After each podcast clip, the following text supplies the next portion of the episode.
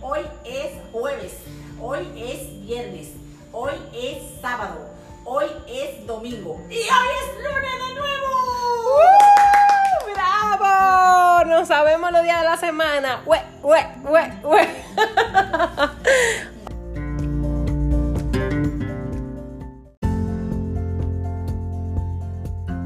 Somos mi mamá y yo rememorando cómo iniciaba cada día una estación radial que ella escuchaba. Y no tiene mucha diferencia de cómo inician mis días actualmente. Siempre, o la gran mayoría, definimos qué día es y comenzamos con la gran carrera para cumplir con la mayor cantidad de tareas posibles. No quiero hablarte de cómo ser más productivo, sacarle provecho a tus días, sino que quiero enfocarme en esa chispa que cambió mis días. Así que acomódate e iniciemos esta nota. Tin, tin, tin, tin. Mi diario en audio. De lo que quiero hablarte es acerca de establecer prioridades. Porque, consciente o no, es parte de nuestra vida. Entonces, si es algo que de todas formas hacemos, yo creo que lo más sensato es prestarle atención. No. Entonces, eh, también para hacer honor al episodio anterior, vamos a iniciar este buscando el significado de la palabra prioridad. En este caso, el significado lingüístico, pero el fin con el mensaje de buscar los significados no solamente a nivel lingüístico de qué significa en el diccionario, la etimología de esa palabra o, lo que representa, sino el significado a nivel del motivo, eh, la asociación que tienen las cosas a nuestro alrededor. Pero como te dije, en este caso vamos a irnos al, al diccionario. Dice que... Eh, aquí está, que la prioridad es la anterioridad o importancia de una persona, cosa, actividad respecto de otra, en el tiempo o en el orden. Por eso, una prioridad es lo que hacemos primero o lo que tiene para nosotros mayor relevancia. Dígase la persona a la que más quiero. Entonces, la meta de este episodio es hacernos un examen donde evaluemos si la lista del orden de nuestras prioridades coincide con el orden de nuestras acciones, a lo que mayor o menor tiempo le estamos dedicando, a lo que nuestra mirada está más pendiente o hemos descuidado, porque al final de cuentas no se trata de lo que yo digo que es mi prioridad, sino lo que realmente mis acciones muestran que son mi prioridad. ¿A qué me refiero con eso? No es que yo diga Dios es mi prioridad y sin embargo tengo o no recuerdo la última vez que leí la Biblia, que fui a la iglesia, que oré. Yo podré decir que Dios es mi prioridad, pero mis acciones están sumamente eh, alejadas de, de esa afirmación.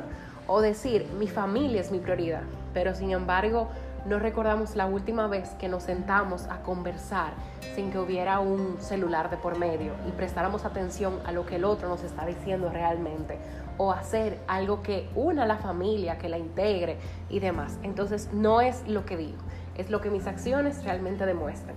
Entonces mi tarea número uno que he tratado de ir aplicando en mi vida y te recomiendo es llevar como un, un diario de acciones eh, la verdad que en mi caso no lo llevo de, todos los días, sino que trato de hacer como repasos o mensuales o cada cierta cantidad de tiempo de lo que he hecho en esa temporada.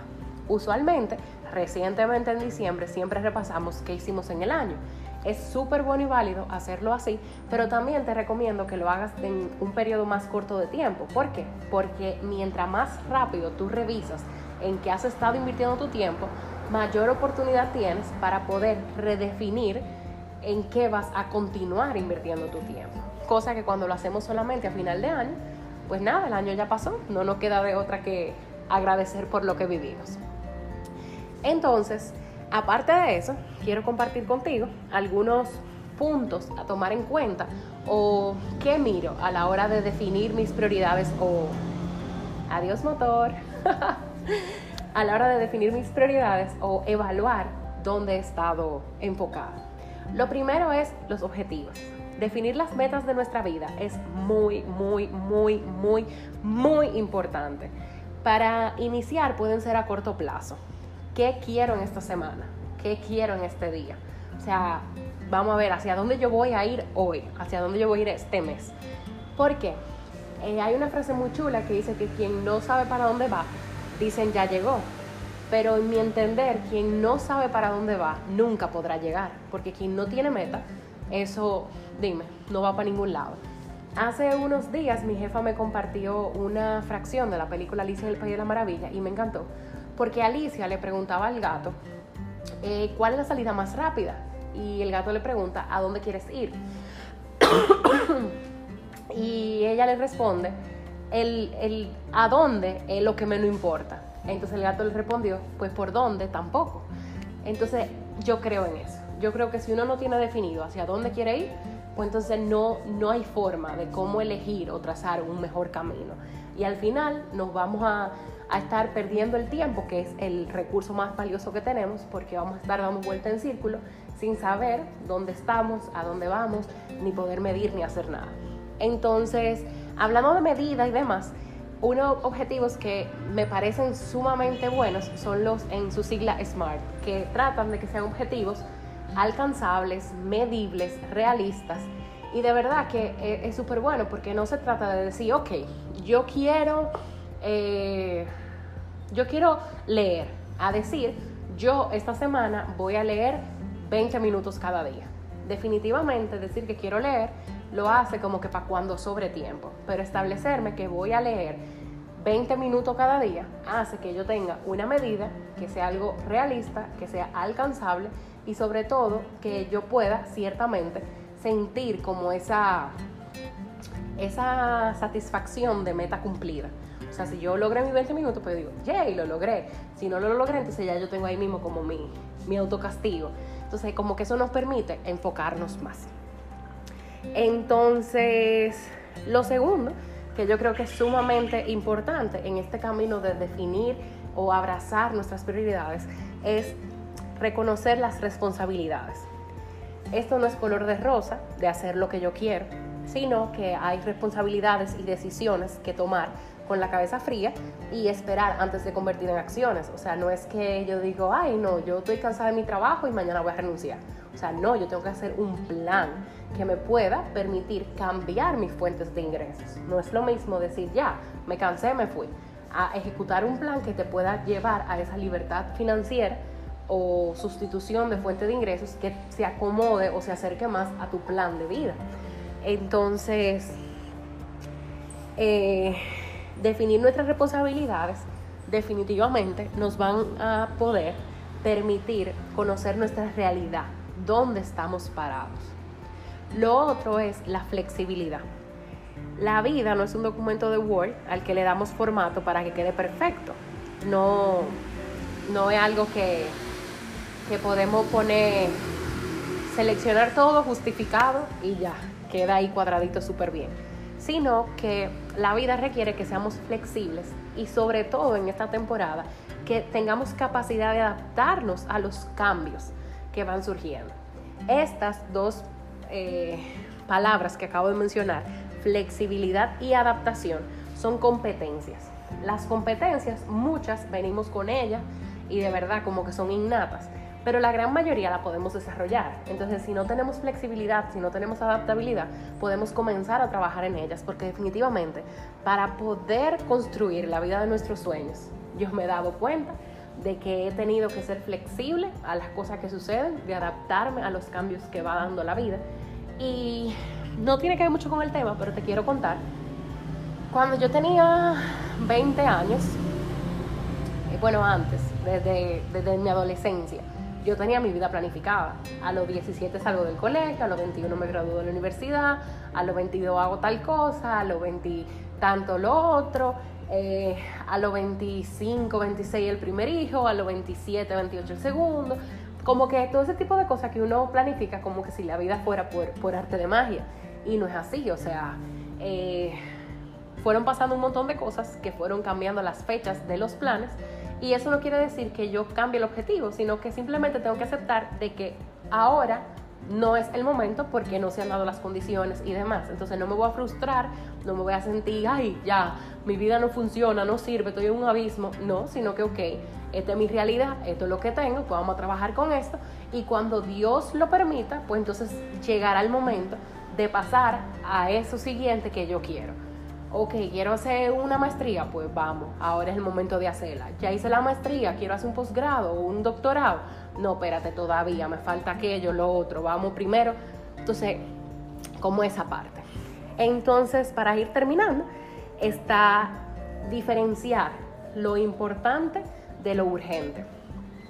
El foco debe ser siempre trabajar en lo importante, menos cuando llega lo urgente porque cuando llega lo urgente es lo urgente. Lo urgente suele llegar cuando evitamos nuestras responsabilidades, por eso es que hay que definirlas.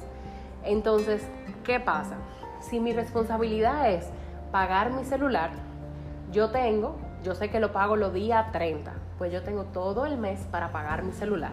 Si yo durante todo el mes no pague mi celular, el 29 ya yo me estoy volviendo loca si no tengo el dinero de pagar mi celular. Y si llega el 30, ya yo sé que estoy al límite. Y si llegó el día primero, no solamente tengo que pagar mi celular, sino que tengo que pagar la mora de no haber cumplido con el pago de mi celular. Entonces, eso hace que el esfuerzo sea mayor para poder cumplir con el objetivo. Entonces, de verdad que cuando trabajamos en lo importante podemos mitigar los urgentes, pero también tenemos que saber que los, los urgentes surgen hasta por los imprevistos del día a día que no están en nuestro control. Entonces, si no puedo eh, controlarlo, pues entonces no me voy a, volver loca, sino que cuando lleguen los imprevistos, pues vamos a trabajar sobre ello.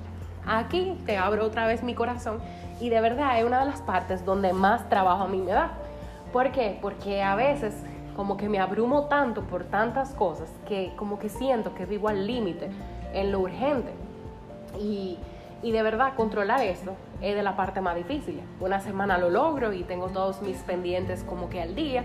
La próxima estoy eh, arropada por una ola de pendientes que no sé por dónde entrarle. Y así va como que cambiando.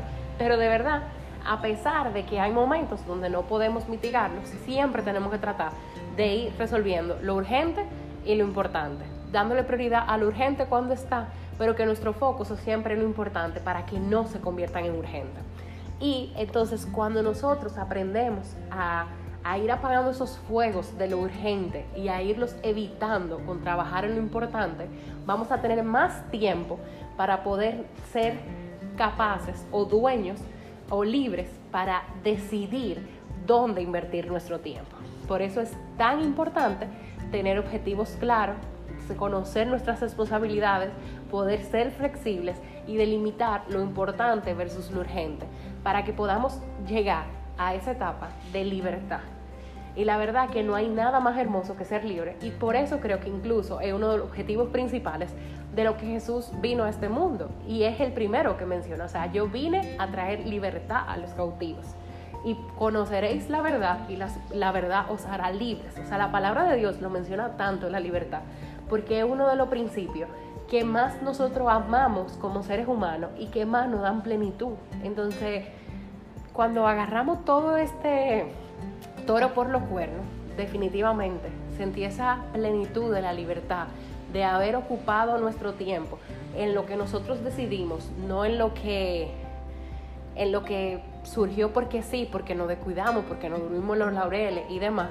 Ojo, fíjate que quito lo que nosotros pues responsablemente nos dormimos los laureles versus lo que llega. O sea, llegó esta pandemia, no cambió lo planea todo, pues ya eso no dependía ni de ti ni de mí, sino fue lo que pasó. Entonces, de eso no nos vamos a abrumar porque no estuvo en nuestro control, no sabemos cuándo se va a acabar, pero con lo que me toca, con lo que yo sí puedo controlar, pues en eso sí voy a trabajar. Entonces ya después de todo eso, creo que podemos pasar a mi parte favorita, que es el plan la acción, como te decía al principio, no es lo que digo lo que muestra mi prioridad, sino mis acciones. Para todo hay tiempo, todo lo que decidas, pero sobremanera siempre tendremos tiempo para todo lo que amamos. Por eso es importante ser honestos y sinceros. Y ahora sí, comenzar y día a día, semana a semana, mes a mes, como te sientas más cómoda, como más te funcione, comienza a establecer esas prioridades, a qué vas a enfocar tu mirada, a qué vas a dedicar tu tiempo y sobre todo a repasar si ciertamente lo has cumplido y ciertamente qué mejoras, herramientas puedes agregar para poder cumplir con esas metas, para poder cumplir con esas prioridades y para poder luego decir, oye, lo logré. Mi prioridad era capacitarme y este año logré asistir a tres cursos.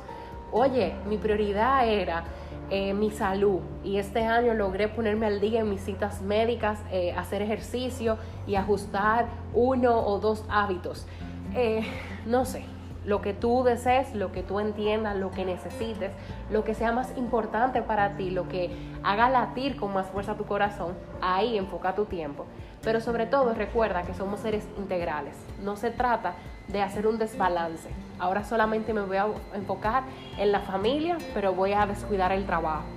No, sino cómo yo logro fusionar las áreas de mi vida para poder tener esa vida que tanto anhelo que me permita disfrutar de todo lo que Dios me ha dado, pero también construir con todo lo que Dios me ha dado una vida con la cual yo pueda sentirme cómoda y en armonía. Que Dios nos bendiga y nos ayude a definir nuestras prioridades conforme al propósito y plan con el cual fuimos creadas y a tener la gracia para trabajar en pos de ellas cada día, en cada momento. Quiero conocerte, quiero saber de ti, quiero conocer tu opinión Así que en la descripción te dejaré mi usuario de Instagram para que podamos ahí compartir y conocernos más y estar en contacto. Hasta la próxima nota de mi diario en audio. Dios te bendiga.